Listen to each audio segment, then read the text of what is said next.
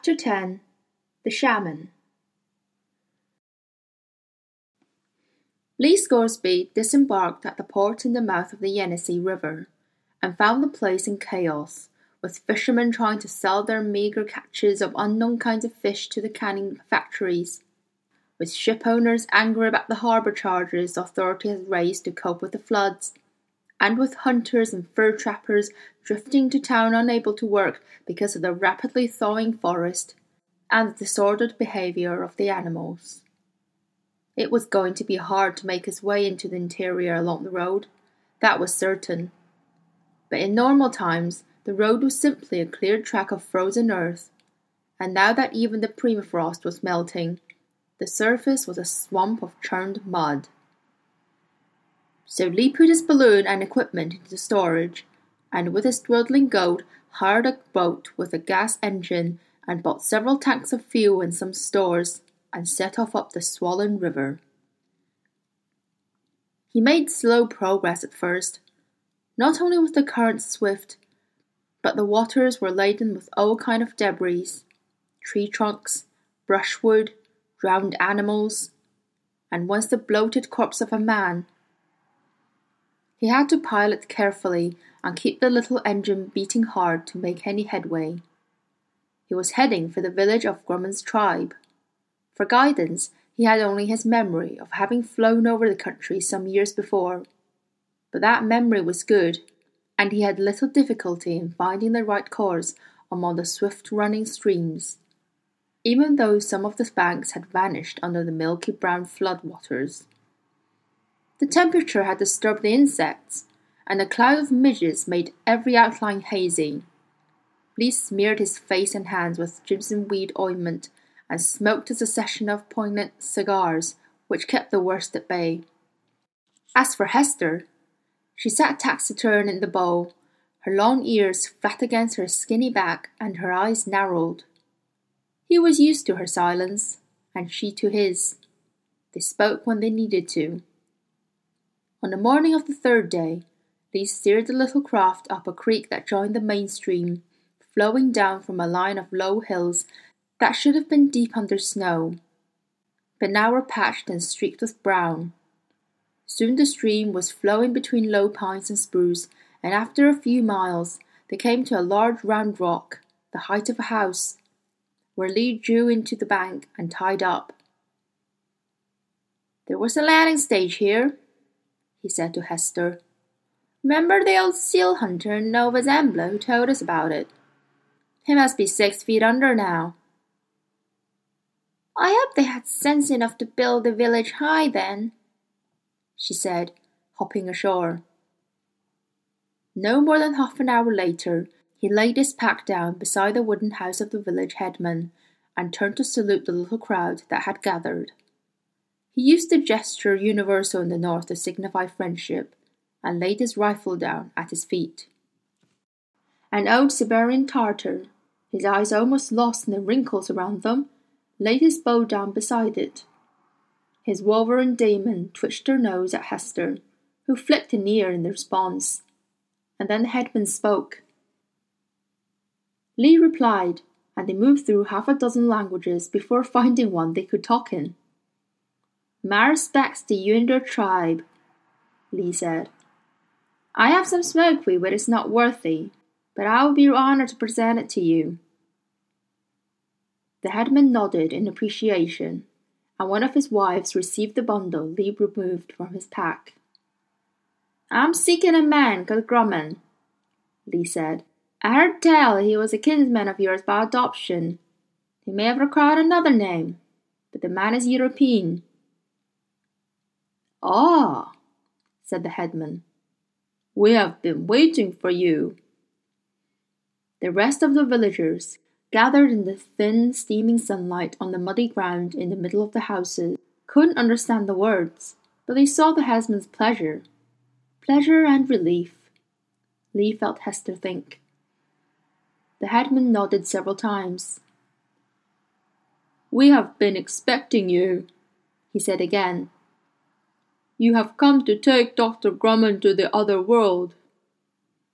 Lee's eyebrows rose, but he merely said, As you say, sir. Is he here? Follow me, said the headman. The other villagers fell aside respectfully. Understanding Hester's distaste for the filthy mud, she had to lope through. Lee scooped her up in his arms and shouldered his pack, following the headman along a forest path to a hut ten long bow shots from the village, in a clearing in the larches. The headman stopped outside the wood framed, skin covered hut.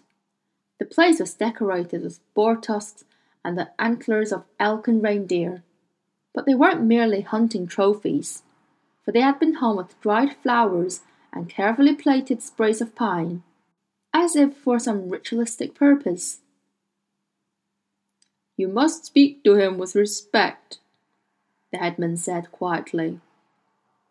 He is a shaman, and his heart is sick. Suddenly, Lee felt a shiver go down his back, and Hester stiffen in his arms. For they saw that they had been watched all the time. From among the dried flowers and the pine sprays, a bright yellow eye looked out. It was a demon, and as Lee watched, she turned her head and delicately took a spray of pine in her powerful beak and drew it across the place like a curtain. The headman called out in his own tongue, addressing the man by the name of the old seal hunter told him Jopari. A moment later, the door opened. Standing in the doorway, gaunt, blazing eyed, was a man dressed in skins and furs. His black hair was streaked with grey, his jaw jutted strongly, and his osprey demon sat glaring on his fist. The headman bowed three times and withdrew, leaving Lee alone with the shaman academic he'd come to find. Dr. Grumman, he said. My name's Lee Scoresby. I'm from the country of Texas, and I'm an aeronaut by profession. If you'd let me sit and talk a spell, I'll tell you what brings me here. I am right, ain't I? You are Dr. Stanislaus Grumman, of the Berlin Academy. Yes, said the shaman. And you're from Texas, you say? The winds have blown you a long way from your homeland, Mr. Scoresby. Well, there are strange winds blowing through the world now, sir.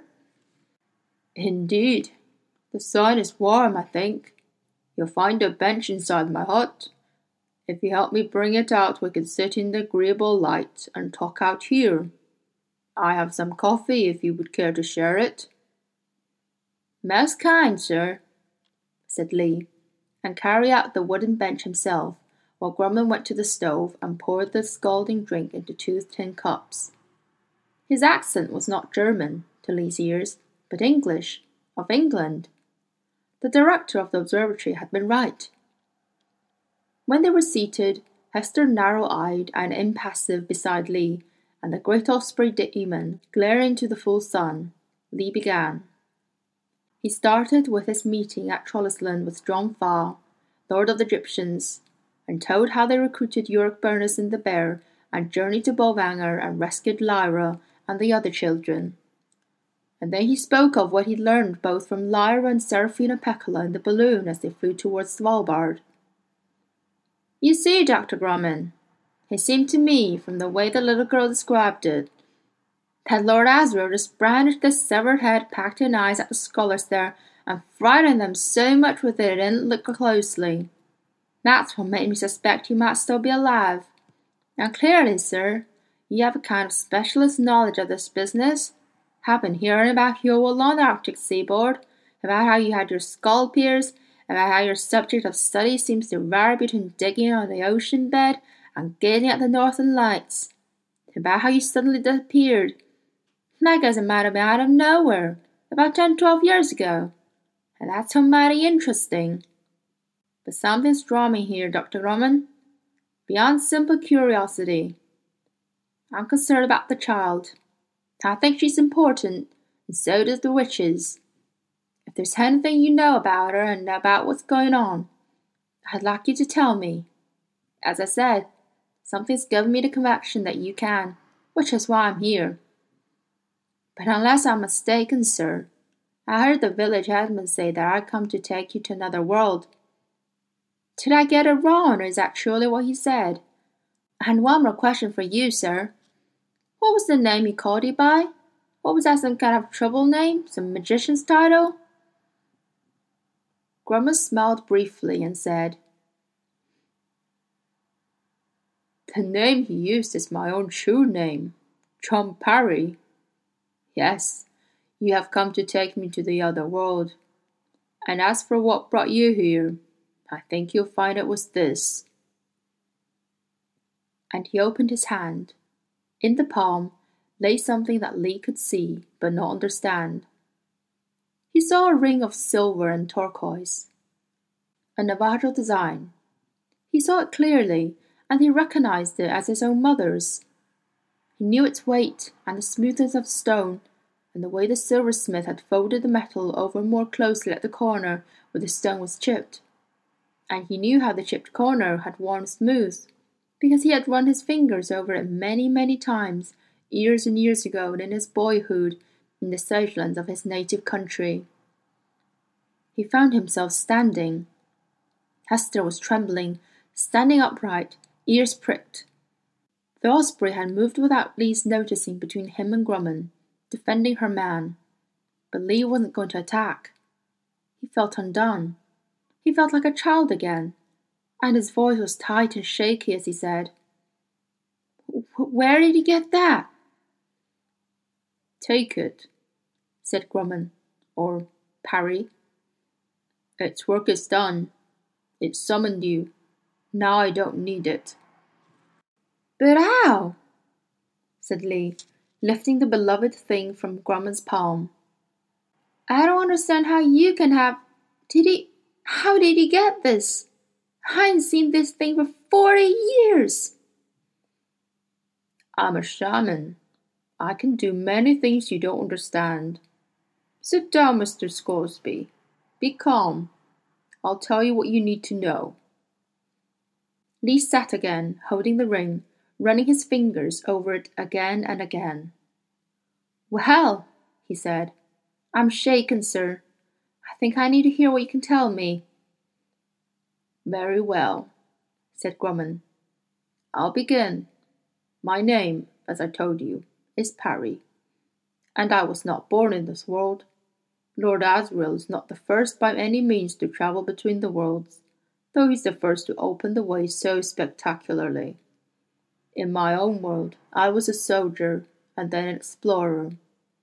Twelve years ago, I was accompanying an expedition to a place in my world that corresponds with your Beringland. My companions had other intentions, but I was looking for something I'd heard about from old legends. I rented the fabric of the world a hole that had appeared between our universe and another. Well, some of my companions got lost. In searching for them, I and two others walked through this hole, this doorway, without even seeing it, and left our world altogether. At first, we didn't realize what had happened. We walked on till we found a town, and then there was no mistake in it. We were in a different world. Well, try as we might, we could not find that first doorway again. We'd come through it in a blizzard. And you're in an old Arctic and you know what that means. So we had no choice but to stay in that new world, and we soon discovered what a dangerous place it was. It seemed that there was a strange kind of ghoul or apparition haunting it, something deadly and implacable. My two companions died soon afterwards, victims of the spectres, as the things are called. The result was that I found their world an abominable place, and I couldn't wait to leave it. The way back to my own world was barred forever, but there were other doorways into other worlds, and a little searching found the way into this. So here I came and I discovered a marvel as soon as I did, Mr. Scoresby, for worlds differ greatly, and in this world I saw my demon for the first time. Yes, I hadn't known of Sayan Kötör here till I entered yours, People here cannot conceive of worlds where demons are a silent voice in their mind and no more. Can you imagine my astonishment, in turn, at learning that part of my own nature was female, and bird formed and beautiful? So was Sayan Kötör beside me. I wandered through the northern lands, and I learned a good deal from the peoples of the Arctic, like my good friends in the village down there. What they told me of this world filled some gaps in knowledge I'd acquired in mine, and I began to see the answers to many mysteries. I made my way to Berlin under the name of Grumman. I told no one about my origins. It was my secret. I presented the thesis to the Academy and defended it in debate, which is their method. I was better informed than the academicians, and I had no difficulty in gaining membership. So, with my new credentials, I could begin to work in this world, where I found myself, for the most part, greatly contented. I missed some things about my own world, to be sure. Are you a married man, Mr. Scoresby? No? Well, I was. And I loved my wife dearly, as I loved my son, my only child, a little boy not yet one year old when I wandered out of my world. I missed them terribly, but I might search for a thousand years and never find the way back we were sundered forever. However, my work adored me. I sought other forms of knowledge. I was initiated into skull cult. I became a shaman, and I have made some useful discoveries. I have found a way of making an ointment from bloodmoss, for example, that preserves all the virtues of the fresh plant. I know a great deal about this world now, Mr. Scoresby. I know, for example, about dust. I see from your expression that you have heard the term. It is frightening your theologians to death. But they are the ones who frighten me. I know what Lord Asriel is doing, and I know why. And that's why I summoned you here. I am going to help him, you see, because the task he's undertaken is the greatest in human history the greatest in 35,000 years of human history, Mr. Scoresby. I can't do very much myself. My heart is diseased beyond the powers of anyone in this world to cure it. I have one great effort left in me, perhaps, but I know something Lord Asriel doesn't, something he needs to know if his efforts is to succeed. You see, I was intrigued by that haunted world where the spectres fed on human consciousness. I wanted to know what they were, how they had come into being. And as a shaman, I can discover things in the spirit where I cannot go in the body. And I spent much time in trance, exploring that world. I found that the philosophers there, centuries ago, had created a tool for their own undoing. An instrument they called the subtle knife it had many powers, more than they'd guessed when they made it, far more than they know even now. And somehow, in using it, they had let the spectres into their world. Well, I know about the subtle knife and what it can do, and I know where it is, and I know how to recognize the one who must use it, and I know what he must do in Lord Asriel's cause. I hope he's equal to the task. So I have summoned you here, and you are to fly me northwards, into the world Asriel's opened, where I expect to find the bearer of the subtle knife. That is a dangerous world, mind. Those spectres are worse than anything in your world or mine. We shall have to be careful and courageous. I shall not return. And if you want to see your country again, You'll need all your courage, all your craft, all your luck.